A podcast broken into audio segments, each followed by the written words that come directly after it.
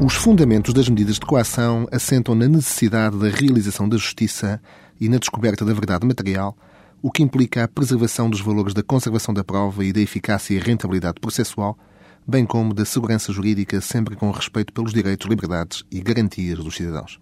Com base nestes pressupostos, definiram-se no Código de Processo Penal determinadas medidas de coação graduativas em função da privação daqueles direitos e liberdades, sendo que todas elas obedecem ao intocável postulado da dignidade da pessoa humana e aos seus afloramentos processuais, entre eles o princípio constitucional da presunção de inocência até ao trânsito em julgado numa sentença condenatória. São assim princípios todas as medidas de coação os seguintes. Princípio da legalidade, pelo qual têm essa natureza as medidas que, como desse modo, são assumidas pela lei criminal. Princípio da tipicidade, de onde resulta que não existem medidas de coação para além daquelas que assim são definidas no Código de Processo Penal.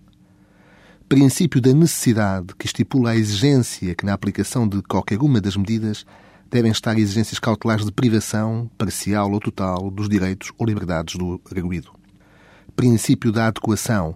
que exige ao juiz, quando decide aplicar uma determinada medida de coação, que o faça tendo em conta as concretas exigências do caso que tem entre mãos, de forma a poder concluir que aquela medida de coação é a mais adequada àquela situação concreta e àquele arguído.